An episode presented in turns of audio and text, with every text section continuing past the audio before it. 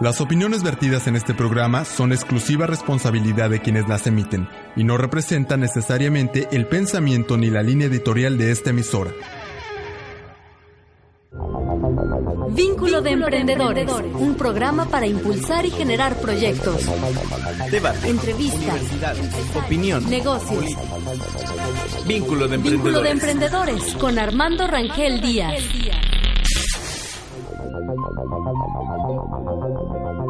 Con Quintana Roo, el Caribe mexicano, una mañana pues bastante agradable, el sol brilla en todo lo alto y bueno, nosotros seguimos observando con suma eh, y con sumo interés cómo es que un presidente de la República se transforma en un buen publirelacionista.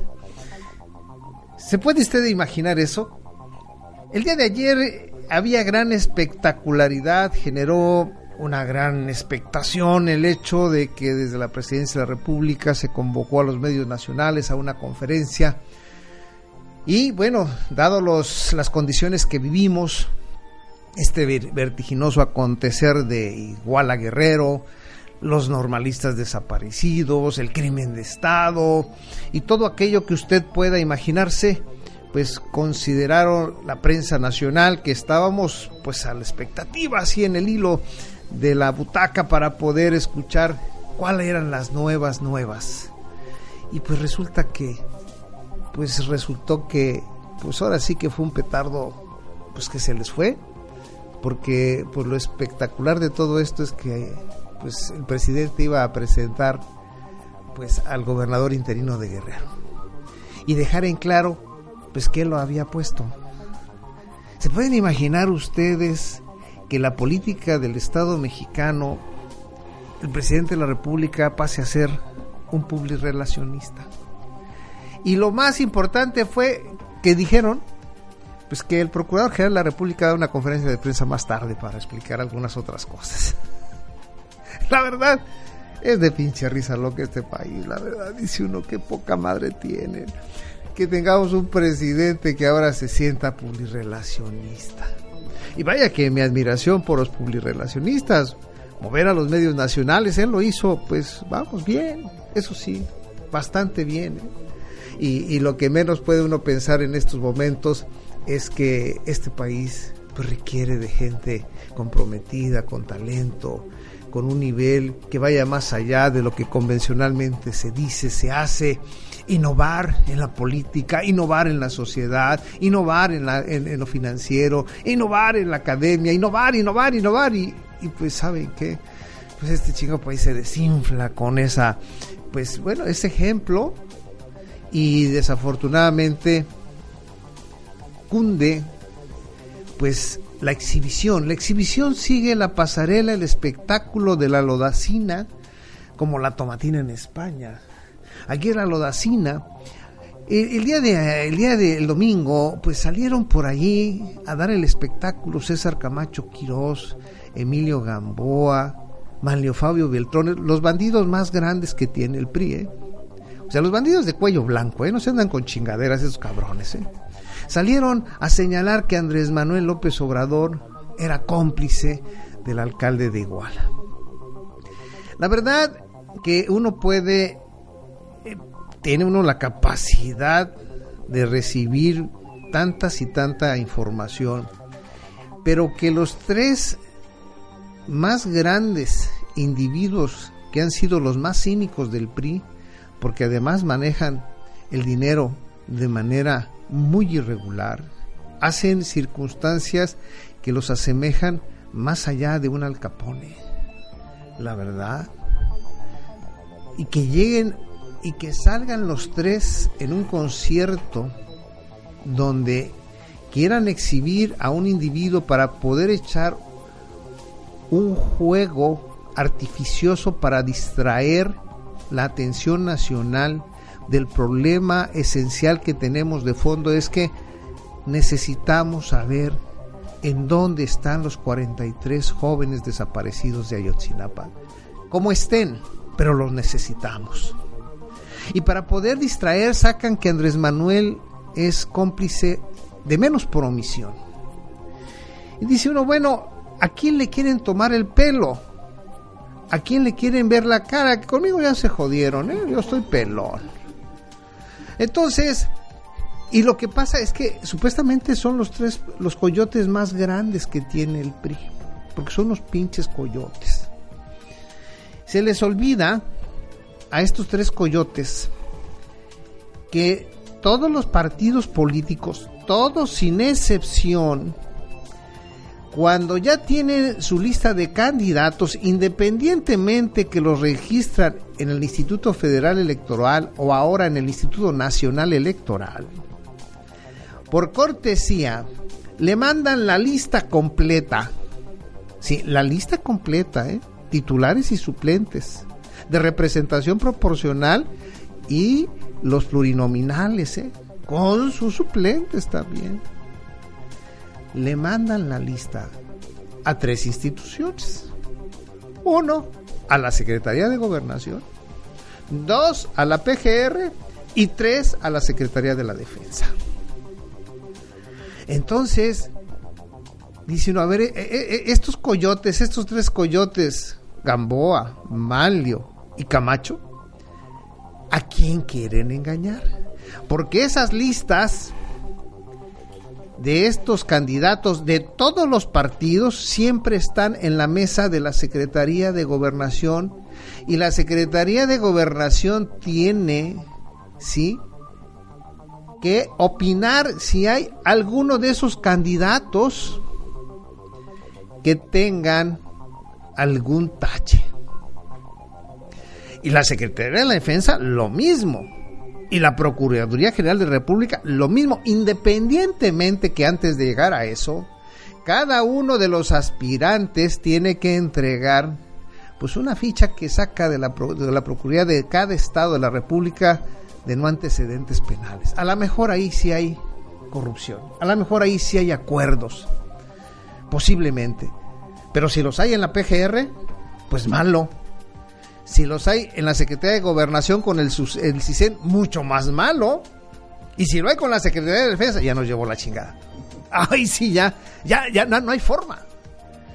Entonces, este espectáculo tan estúpido, tan dantesco, que ayer protagonizaron el domingo, César Camacho, dirigente nacional del PRI, Manlio Fabio Beltrones, que es el coordinador de la fracción parlamentaria del PRI en la Cámara de Diputados, y Emilio Gamboa Patrón, que es el coordinador de la fracción parlamentaria del PRI en el Senado de la República, la verdad, híjole, ya sé por qué está el publirelacionista Peña Nieto así.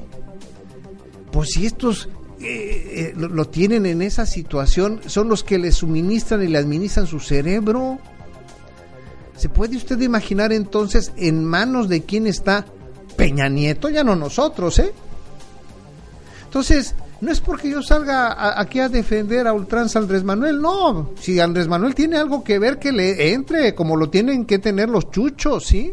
Jesús Zambrano, Jesús Ortega, Jesús Acosta Naranjo, Carlos Navarrete, ¿sí? Ángel Aguirre, el, el licenciado Mazón, el quien lo tenga. Pero en esto, que ayer publica el sábado quisieron, pues ahora sí que meter a la hoguera del espectáculo para distraer a la opinión pública. La verdad que no tienen madre estos tres eh, coyotes, porque esas condiciones pues las eran totalmente las condiciones. Y bueno, y, obviamente también Martí Batres ayer eh, saca un comunicado ubicando estos personajes y haciendo énfasis precisamente que pues Peña Nieto pues estaba muy sonriente, ¿no ve usted la foto de Peña Nieto muy sonriente con, eh, con el alcalde, hoy exalcalde de Iguala, José Luis Abarca? En todas las redes sociales salió esa foto y sigue circulando, donde está pero bien apergollado con el, con el, el expresidente de Iguala, este vil y presunto asesino Ahí está. Y para que un presidente de la República se tome una foto con algún servidor público, normalmente, si es espontánea y es de, pues ahora sí, de banqueta, nunca se publica. La, la, presidencia de la República está muy al pendiente. Pero cuando es del agrado del presidente y que ya se cumplió ese rito de saber quién es el individuo que se tomó la foto con el presidente, se publica y circula.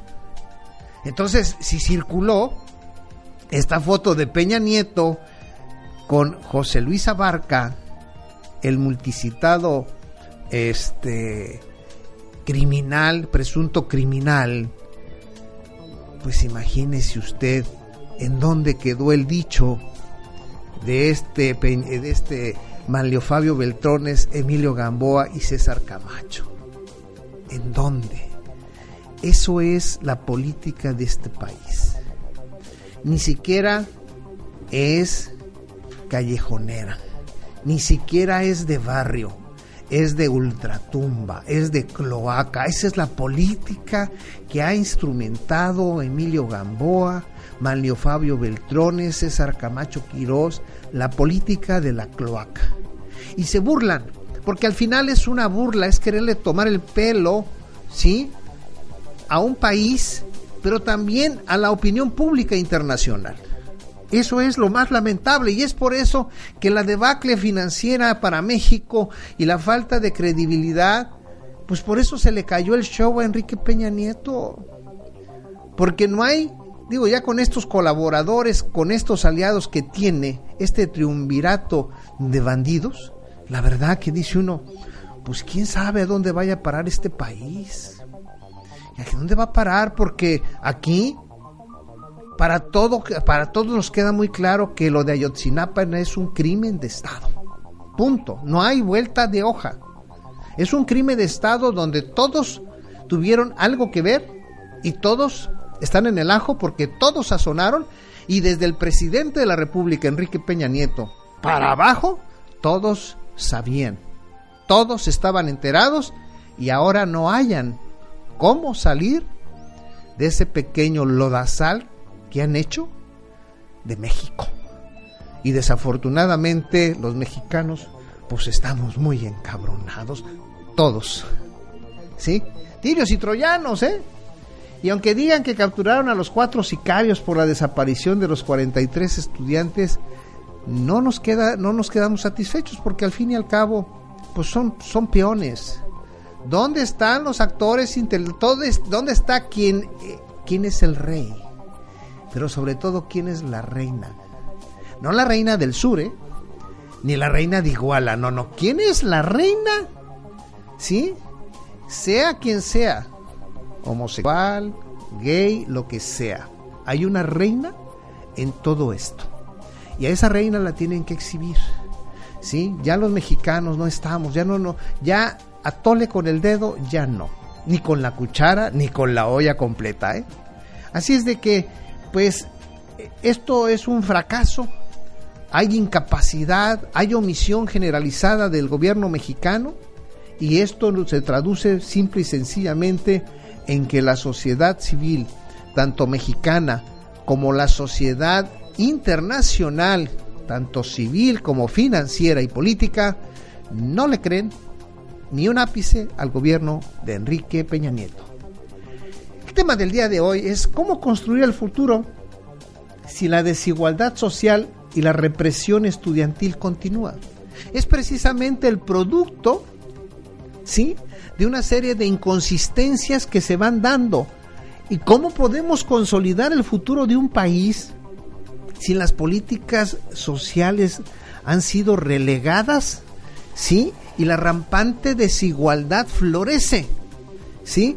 Y se manifiesta en una represión continua de los cuerpos de seguridad en contra de los jóvenes estudiantes en donde se encuentren, ya sea en Cuernavaca, ya sea en Veracruz, ya sea en Nuevo León, ya sea en Quintana Roo, ya sea en donde usted pueda estar, ahí hay represión contra los jóvenes. Estén en una fiesta, estén en un baile, estén en una conferencia, hay una represión continua y constante y permanente.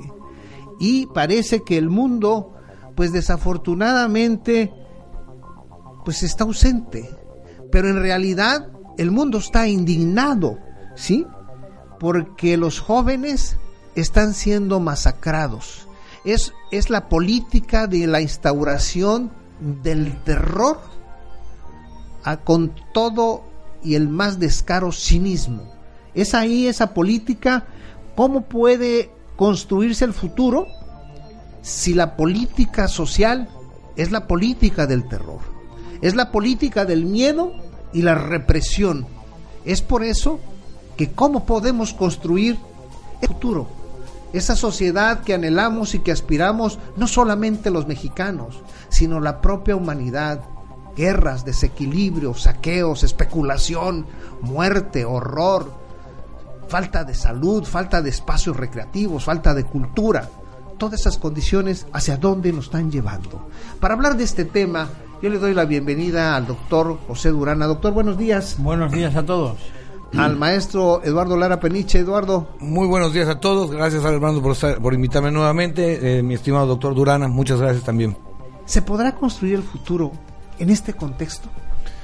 Mira, eh, dentro del tomando la, misma el mismo discurso de este sistema depredador, yo te puedo decir que sí. Sí podemos construir una nueva sociedad a partir de todo este eh, cochinero que tenemos, considerando este espacio de calidad que tanto nos cacarean como la gran oportunidad de transformar a nuestra sociedad. No olvidemos que dentro de los sistemas de gestión de calidad se parte de un análisis FODA, que aquí pudiera ser joda la que nos están poniendo, ¿no? Pues pues Entonces, a partir de la joda que nos están poniendo, identifiquemos las fortalezas de nuestro pueblo, que son muchísimas, creatividad, compromiso, empeño, a pesar de que digan que no es cierto, nuestro pueblo está plagado de gente creativa, comprometida, laboriosa, que tiene ganas de salir adelante. Debilidades de nuestra sociedad, pues claro, un gobierno corrupto, impune, descarado, ofensivo, y es ahí donde nuestras fortalezas como sociedad tienen que salir avante a partir de plantear esos espacios de oportunidad que se hablan en el análisis de, la calidad, del inicio de la calidad, ¿no? ¿Qué oportunidades tenemos? Bueno, a partir de todo esto, que nuestra sociedad en conjunto o en pequeños grupos por comunidad vayan planteando la, la ruta para mejorar su nivel de vida. Y entonces con estas, eh, con estas eh, problemáticas que nos enfrentamos, empecemos a construir desde la sociedad los requerimientos que tenemos en, en pequeñas comunidades poco a poco y planteárselos a quienes hoy usurpan los puestos de gobierno y que verdaderamente tienen que entender que no es posible seguir con esto. Escuchaba yo hace un rato en unas noticias que este que se van a invertir o se están invirtiendo en Quintana Roo creo que 18 millones de pesos para mejorar las escuelas y con ello la educación. Mentira, la educación no se va a mejorar con eso.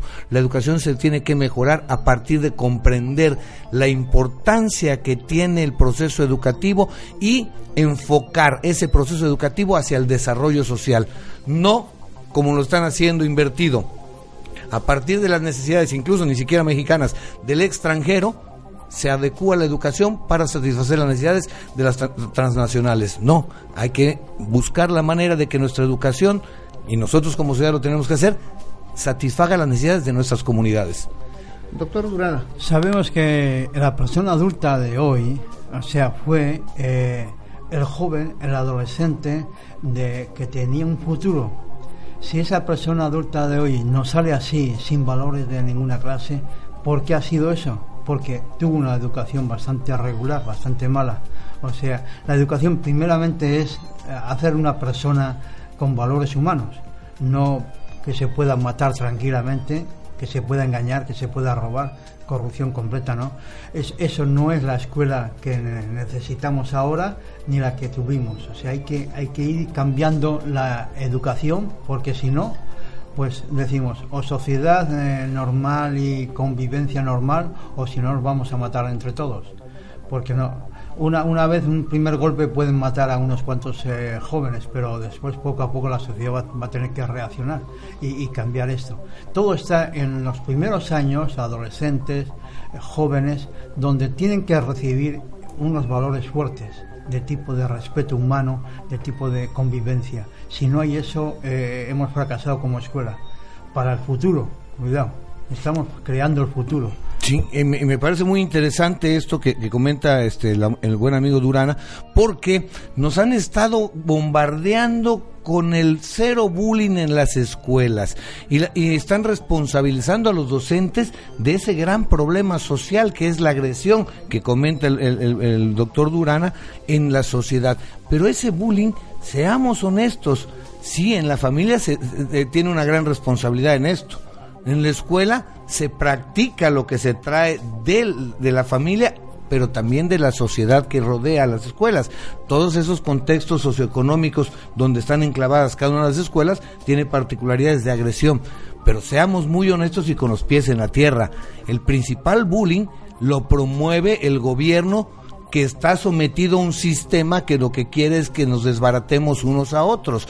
Un bullying que nuestros niños desde pequeñitos, des- desde, las edades muy tiernas, 3, 4 años, que ya empiezan a tener conciencia, son testigos de los abusos policíacos, de cómo levantan a jóvenes estudiantes, cómo los golpean, los maltratan y no pasa nada. Cómo los políticos roban, roban y roban, se enriquecen ofendiendo la pobreza del pueblo y no pasa nada. Ese es el verdadero origen del bullying, un sistema económico depredador y un gobierno alcahuete corrupto e impune que da un reflejo a la sociedad donde pues si ellos lo hacen yo por qué no si ellos me ofenden me humillan y no pasa nada pues yo también lo voy a hacer. Y es la mentalidad que desde el gobierno se promueve para nuestros niños desde la pequeña infancia. La escuela, la escuela no solamente está en el salón concreto, o sea, hay un maestro delante y, y hablando, no, la escuela está sobre todo en la sociedad, en la comunidad, y ahí es donde se educa o se deseduca. Pero si están oyendo cosas tan raras como estas, pues a la fuerza van a ver bullying por todos lados. Bueno, eh, aquí, aquí lo que queda claro es que en el mundo se practica el bullying de Estado. Claro y México no es la excepción.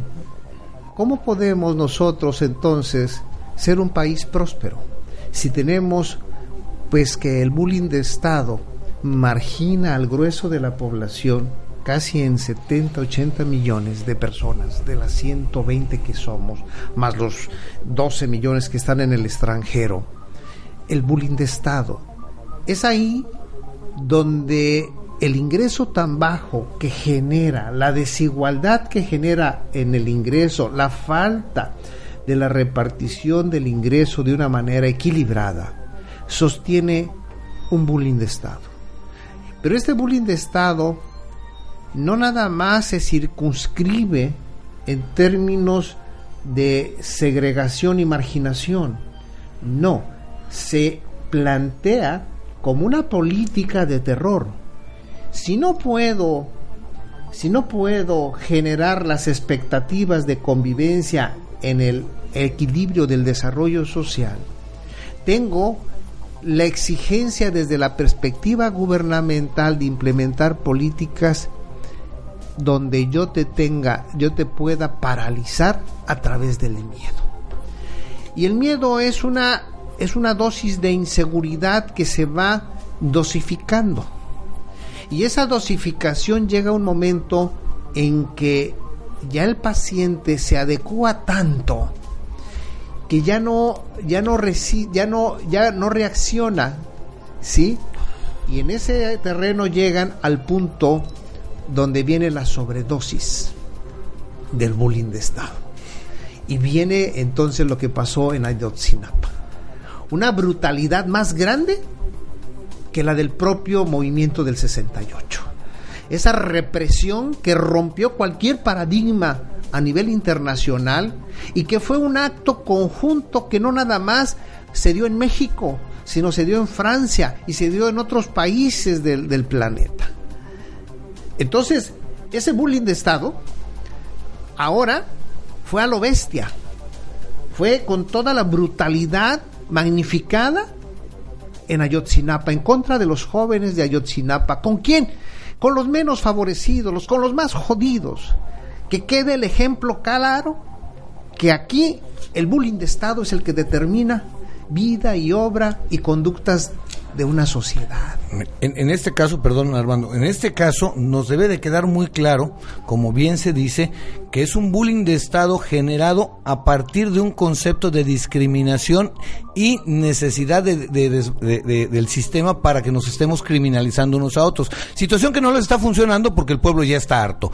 Pero la evidencia clara de que es este, este ataque a los jóvenes de Ayotzinapa es fraguado desde el gobierno federal incluso, es que a, una semana de que se dieron los hechos y ocultaron la realidad, que no han sabido cómo darle solución a esto, y ya se hicieron más bolas que quién sabe qué, el Congreso del Estado de Guerrero presenta una iniciativa al Congreso de la Unión solicitando la desaparición de la Escuela Normal Rural de, de Ayotzinapa. Entonces, esta situación nos debe de quedar en claro que es un crimen de Estado el que se cometió contra nuestros jóvenes estudiantes de Ayotzinapa, jóvenes que estaban teniendo el sueño de ser educadores para mejorar las condiciones de sus comunidades y qué casualidad que se lleva a la máxima tribuna supuestamente de nuestra nación para solicitar que se desaparezca la normal, plan con maña que claro, que tienen conocimiento el gobierno federal, el gobierno estatal, los gobiernos municipales y todos los involucrados en la usurpación del poder público. Por otro lado, debemos estar muy claros que nuestra educación está completamente desubicada de nuestra realidad.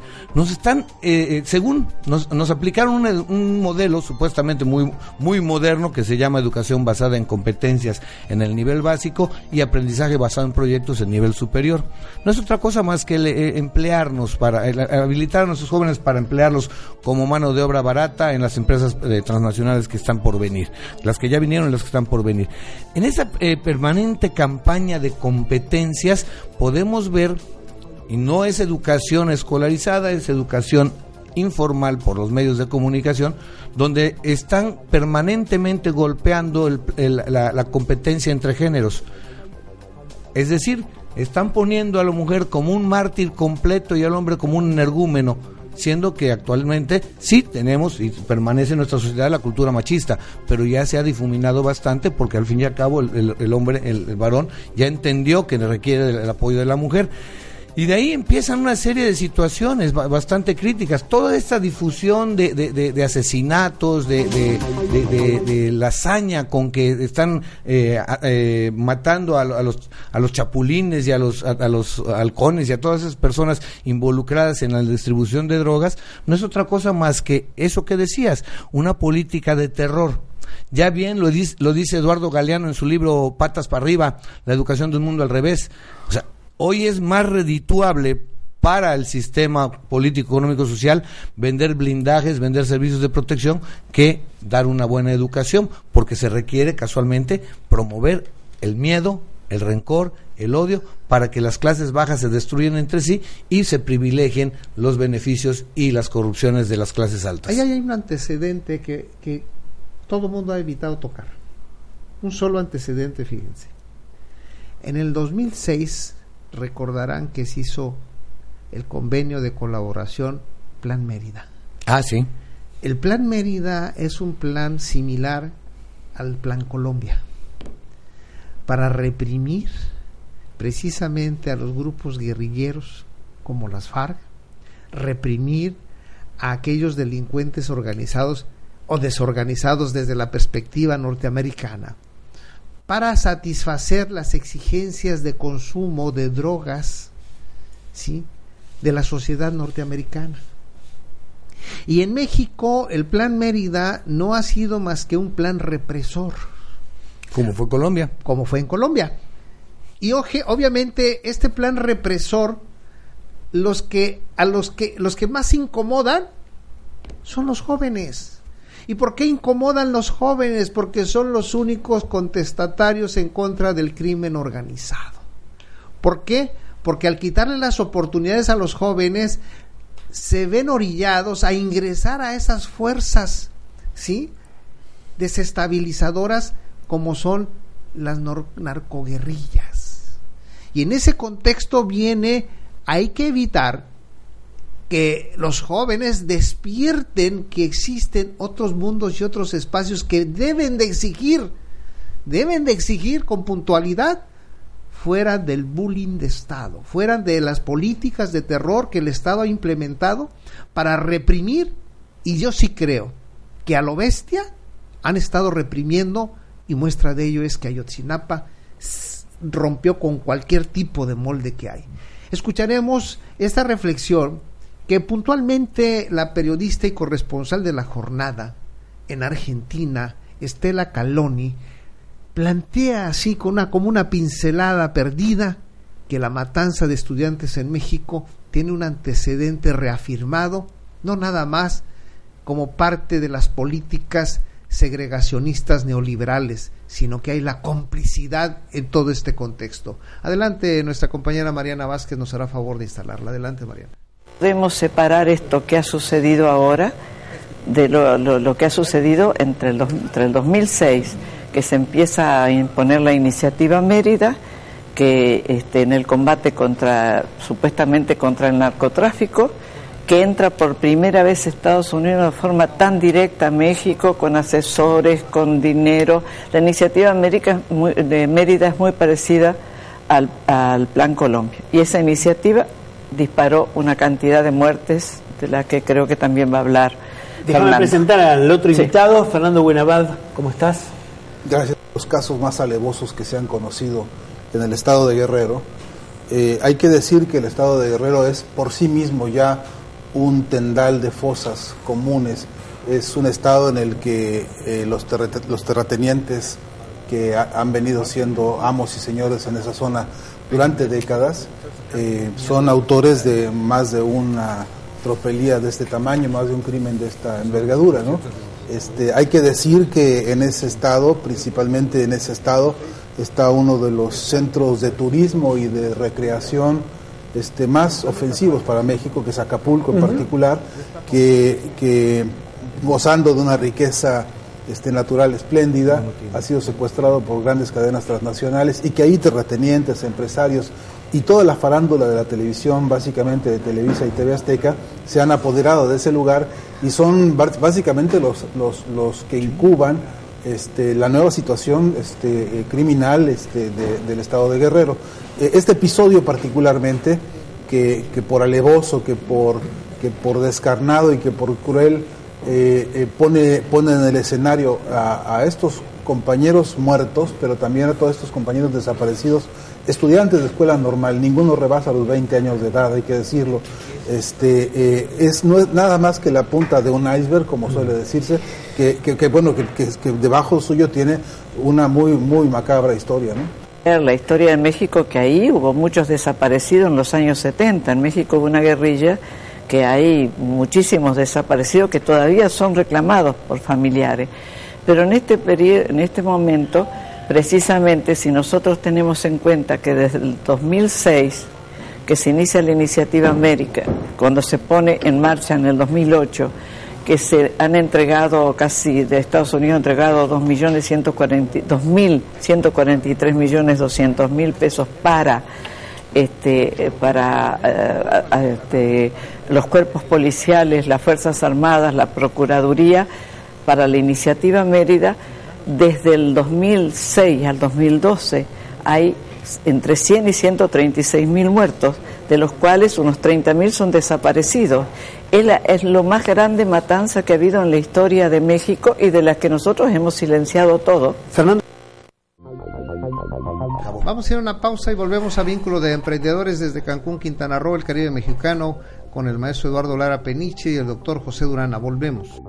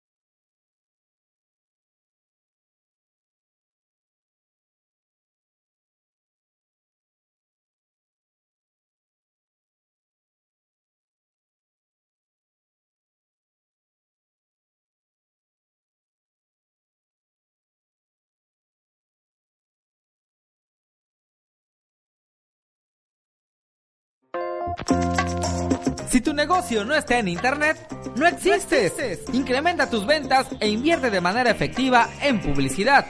Anuncia tu empresa con imagen y voz, con nuestros servicios en la radio, página de revista y sitio web.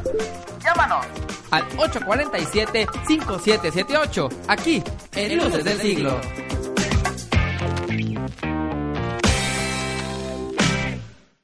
Radio Luces. La luz de la radio. Radio Luces. La luz de la radio. Haciendo radio, haciendo ruido. Vínculo de Emprendedores, un programa para impulsar y generar proyectos. Debate. Entrevistas. Universidad. Opinión. Negocios. Vínculo de Vínculo de emprendedores. Emprendedores con Armando Rangel Díaz.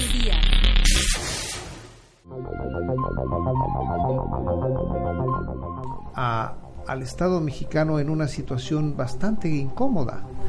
Y bueno, en estas condiciones, pues uno, dice uno, si en México hay más de 3 millones de niños que están en la extrema pobreza, pero esas condiciones son lacerantes. ¿Cómo construir un futuro desde esa perspectiva, desde ese escenario en donde además hay 22 millones de jóvenes que ni trabajan, que ni estudian?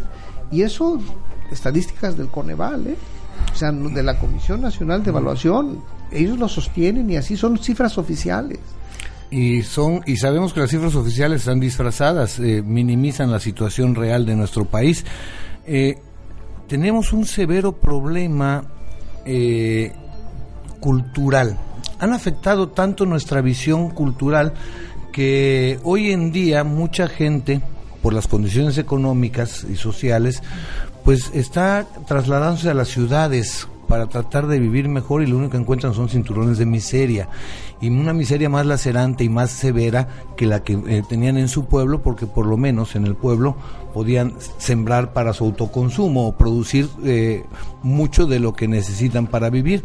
Y aquí en la ciudad pues nada más nada más tienen tierra en las manos o en el cuerpo porque ni espacios dignos para vivir tienen. Entonces sí es importante que entendamos que nuestra sociedad debe de recuperar la visión de las condiciones sociales geopolíticas de nuestro de nuestro país.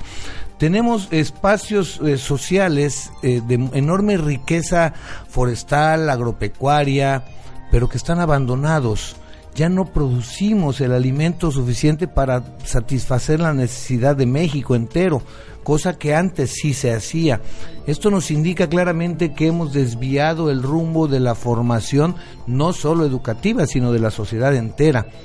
No podemos nosotros esperar que todos nuestros ciudadanos sean profesionistas científicos o, o- o de- o desarrolladores tecnológicos. Tenemos que entender que por diferencias personales muy propias del ser humano, hay gente que se dedica a diferentes actividades que satisfacen la necesidad social. El arte, las letras, la producción, la limpieza, el desarrollo eh, eh, eh, de vivienda. Es decir, nuestra sociedad debe de tener siempre, como cualquier sociedad humana, diferentes ac- actores de las, eh, de las necesidades sociales. Ser un barrendero no es malo, al contrario, es una, una labor muy importante dentro de la sociedad. Y es muy importante porque para acabarla de fregar nos han educado a que limpiar es un pecado, ¿no? Limpiar es un castigo. Entonces, espérame. Todas estas partes tenemos que irlas transformando en una ubicación real. No porque tu actividad sea eh, modesta dentro de la sociedad, aparentemente modesta porque en este esquema este piramidal eh, nos hacen creer que el, el intelectual es el que el que debe ganar más y el, y el, y el manual menos. No, debemos de ganar más o menos lo mismo en condiciones similares de trabajo y en aportación a la comunidad. Por eso es que siempre que comentamos sobre el cooperativismo, donde nuestro buen amigo el doctor Durán es eh, muy experto en ello por la parte de, de, de, de su experiencia en Mondragón, España, pues debemos ir entendiendo eso. Eh, Hoy en día el neoliberalismo ya demostró claramente que es un, modelo económico social que ya no puede más, ya reventó, ya está empobreciendo cada día más a la gente que es la que le debe de comprar sus mismos productos. Todavía salió hace unos días un, un comunicado o un, una nota donde Francia está obligando a las empresas a eliminar la obsolescencia programada de los artículos, casualmente porque no hay economía que aguante tanto desperdicio. Entonces podemos ver cómo ya algunos países están haciendo conciencia, empezando por, Francia, según si esta nota es, es, verídica, sobre que no podemos seguir desperdiciando y tenemos que retomar la mirada hacia el campo, hacia la realidad. No podemos seguir viviendo a expensas de la química para alimentarnos. Entonces, esa es la parte que tenemos nosotros desde la sociedad. ¿Cuántos niños pobres hay en las ciudades y de dónde son? ¿De dónde vienen? Vienen del campo lo sacan de su realidad, de su verdadera oportunidad de vida para traerlos aquí a un hacinamiento criminal.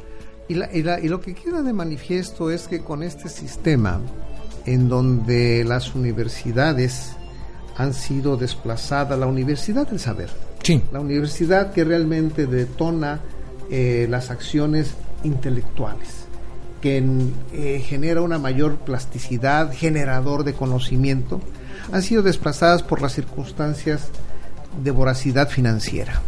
Pero esto se repercute también porque la movilidad social está circunscrita precisamente a las herramientas que obtengan de la educación.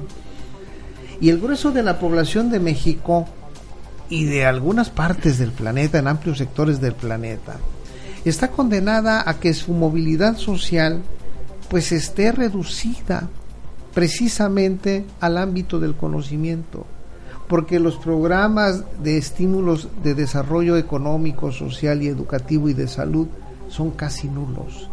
En México llega casi al 50%. Y en esas condiciones nos genera un desequilibrio tal que este grueso de población de más de 50 millones de mexicanos pues están a merced de la voracidad y del bullying de Estado, de las políticas del terror. Imagínense el terror para el, para el, el grueso de una población marginada de 54 millones de seres que son las oficiales, ¿eh? las extraoficiales llegan a 70. Entonces, esto, doctor, habla de que si la educación debe proveer, debe ser el paso inicial para lograr rediseñar y redefinir a los países en la senda del desarrollo y la igualdad. Porque es que la educación entonces en nuestro país la tienen inserta en un proceso de degradación continua. Es, es correcto, o sea, lo que hace que nos dé una forma de pensar es la universidad. Si nos dice en la ciudad está el valor, en la ciudad está el trabajo, en la ciudad está la convivencia, pues todo el mundo va a la ciudad esas ideas nos han metido antes. Nos han puesto que la, que la agricultura es una cosa mala, fea, tal, el campesino no tiene importancia. Ahora, con la nueva crisis, con esta, esta crisis, hay mucha gente que está volviendo al campo, porque se dan cuenta que con otro sentido de la agricultura, por ejemplo, pueden vivir mucho mejor que en la ciudad. Pero eso, esas ideas mm, vienen de la educación, sobre todo universitaria. O sea, eso de que la, la, agricultura no es, no es una cosa humana y tal, e, eso ha pasado ya de moda. Entonces, o, o volvemos a, a, a, orígenes, además, que son orígenes, orígenes de la agricultura, o si no, pues vamos a ir a morir a una ciudad donde no tenemos ninguna cosa propia ni nada. Pero el campo puede, puede dar todavía muchísimo más. Después, no tenemos. Eh, las empresas no pueden, como no se compran los productos, no se puede renovar la empresa. O sea, eh, estamos provocando ya la tercera crisis o la cuarta crisis que va a venir, porque nadie compra ya productos. No hay dinero para comprar productos. Todo eso, eso es una mentalidad que hemos tenido consumista y todo eso, que nos viene de la educación. Si la educación hubiera sido otra forma, ¿por qué teníamos que ir todos a la ciudad? Por ejemplo, cuando el campesino puede ser puede vivir muy bien, mucho mejor que en la ciudad. Sin embargo, como bien, bien, bien eh, es parte de esa educación que nos han eh, implementado, que nos han impuesto, donde el consumismo es el eje rector de toda la formación social. O sea, pero son los escenarios de consumo, precisamente. Claro.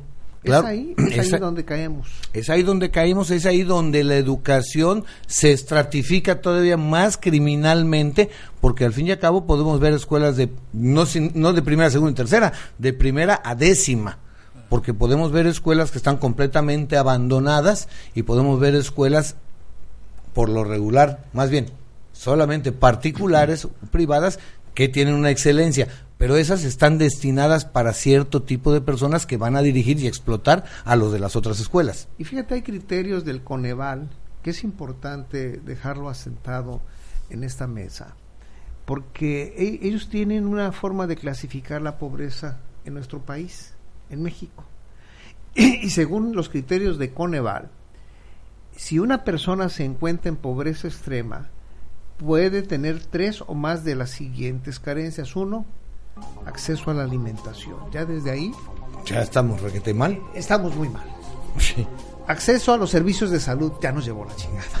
Ya, ya, Te vas a morir. Te vas a morir. Acceso a la seguridad social ya nos contrarrellevó la Sí. jodida. Acceso a los servicios básicos en la vivienda. Y obviamente la calidad y espacios de vivienda en el y el rezago educativo. Pues en todas caemos Sí.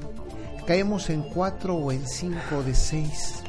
Entonces, ¿eso qué es? Eso, desde ahí, tenemos que construir, los jóvenes de la normal rural de Ayotzinapa caen en estos seis. Y ellos combaten ese espacio, es- esos seis eh, conceptos, por medio de proyectos educativos que salen de la misma comunidad. Integrales. Que salen de la misma que comunidad. salen de la comunidad y se complementan con el conocimiento de estos normales. Claro. Entonces, estas políticas de integración en el conocimiento para generar nuevo conocimiento eh, va en contra precisamente del statu quo que se empieza a derrumbar en este mundo neoliberal, capitalista y que es precisamente a través del plan Mérida como se pretenden sostenerlo. Y mira, lo más, lo más crítico y patético de esto es que estamos viendo que los juniors que están en el poder político, usurpando el poder político, pues están tan mal educados como, como, como nuestra, nuestra sociedad en general. O sea, podemos ver cómo su nariz, o sea, su vista no da más allá de su nariz, cómo su ego inflado desprecia cualquier manifestación de alarma que hay en el país, por eso está incendiado. O sea, no alcanzan a ver A mí, a mí, a mí me asombra que, que el, el, el metacinismo con que salen en los diferentes promocionales que le hacen al presidente de la República, Enrique Peña Nieto. de los diputados y senadores. No, permíteme, ahí este. Él habla que todo esto, esta ilegalidad, no la podemos combatir desde la ilegalidad. Imagínense ustedes que fue Enrique Peña Nieto ha sido el presidente más cuestionado de cómo llega por una ilegalidad. Así como lo fue Felipe Calderón, así lo fue Enrique Peña Nieto por una ilegalidad. Ya se le olvidaron a Enrique Peña Nieto las tarjetas Soriana. ¿Y ya se le olvidó a Tenco? Ya se le olvidó a Tenco. Ya se le olvidó Paulet. Ya se le olvidó una serie de ilegalidades que él fue construyendo, le fueron construyendo o se fueron dando en torno a su asunción al poder. Entonces, ¿cómo hablamos en un país donde el común denominador es la impunidad del poder para poder, ahora sí, para poder o lograr someter? Son condiciones en donde entonces el statu quo pues se hace una brutalidad.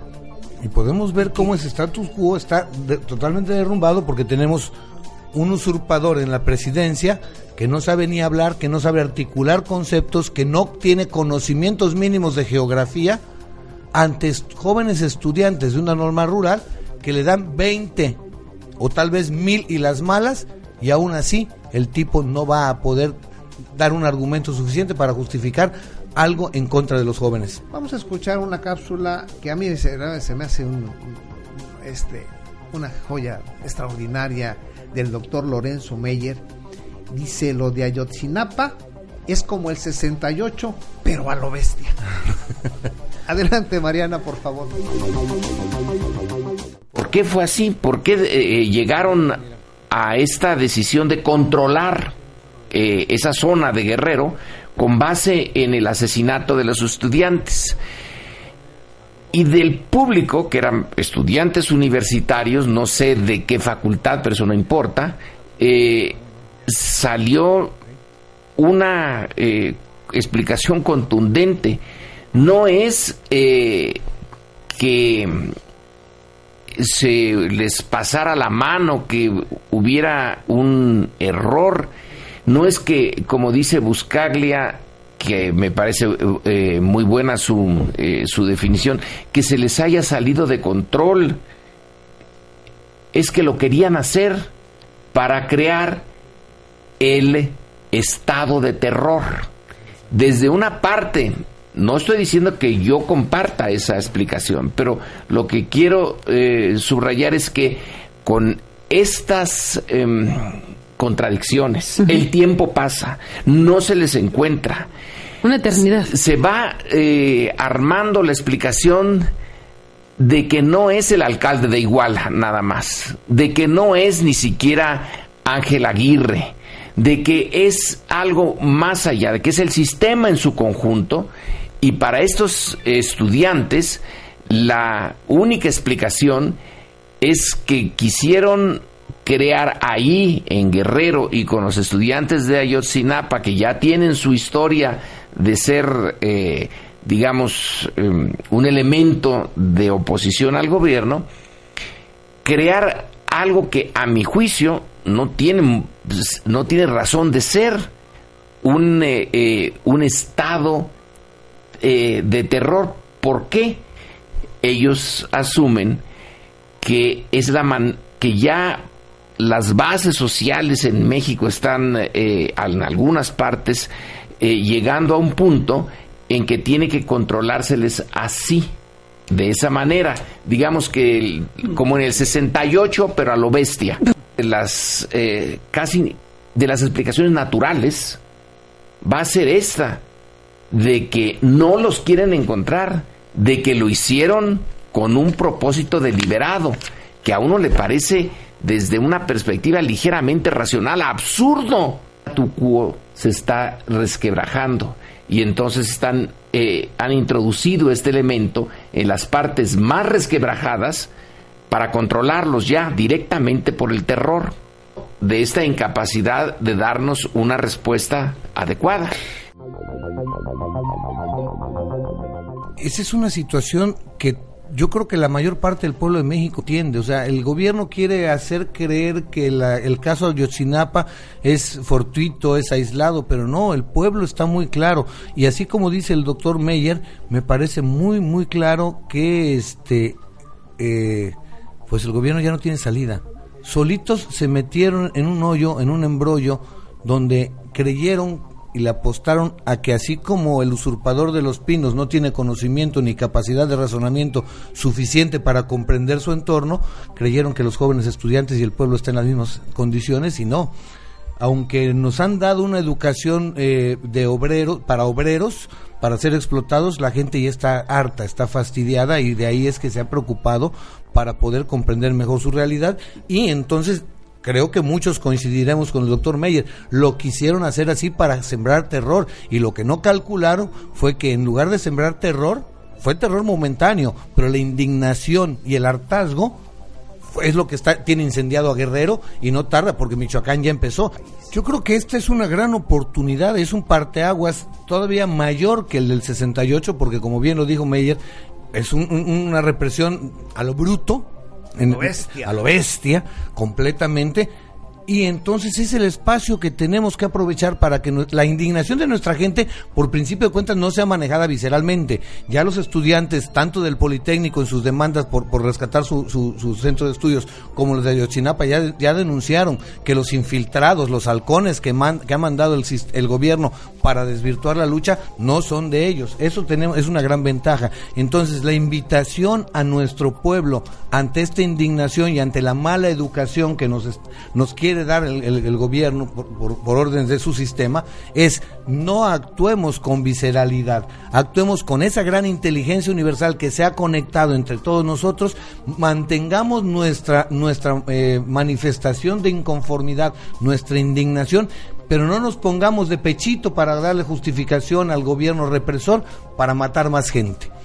Hay una convocatoria de los jóvenes de Ayotzinapa para hacer un paro nacional y yo creo, ahí hay una, una, situación un poquito este, riesgosa que dicen que tomemos aeropuertos y plazas comerciales. No, yo creo que con un paro nacional donde nos quedemos en casa sin salir tranquilamente, sin arriesgarnos el pellejo, con que paremos la cacareada productividad nacional, Vamos a ver cómo el gobierno verdaderamente va a medirle bien el agua a los camotes y va a descubrir que esa inteligencia universal que comentas ya está tomando fuerza en nuestro pueblo, uniéndonos en un esfuerzo no agresivo, totalmente pacífico, pero de dignidad y resistencia contra los abusos. Yo sí creo que estamos a un paso, doctor. Sí, sí, es el momento, por lo que veo yo en Europa, es el momento preciso para sacar nuevo partido nuevo partido que además puede ganar en dos o tres años a los clásicos. Partidos clásicos les va a ganar, o sea, porque la gente va a decir, ya estamos hartos de corrupción, votamos a este.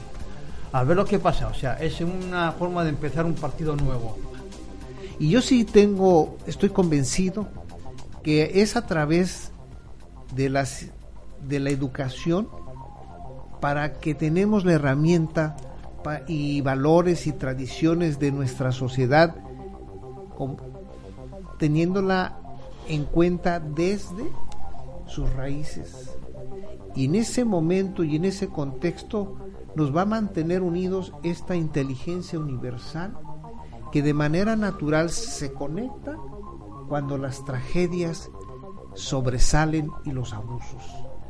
En México nos hemos distinguido por sobrevivir precisamente esas tragedias, esos grandes abusos, y en ese contexto sí estoy convencido que México tiene su inteligencia universal en los 118 millones de mexicanos porque el poder, los que mantienen el poder, no llegan ni a 10 en este país. Yo soy Armando Rangel Díaz, les agradezco este vínculo de emprendedores. Nos escuchamos el día de mañana, pásela usted muy bien.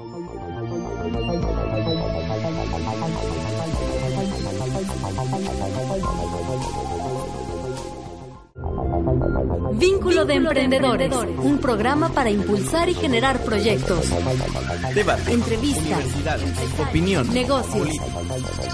Vínculo de Emprendedores. Vínculo de Emprendedores con Armando Rangel Díaz. Las opiniones vertidas en este programa son exclusiva responsabilidad de quienes las emiten y no representan necesariamente el pensamiento ni la línea editorial de esta emisora.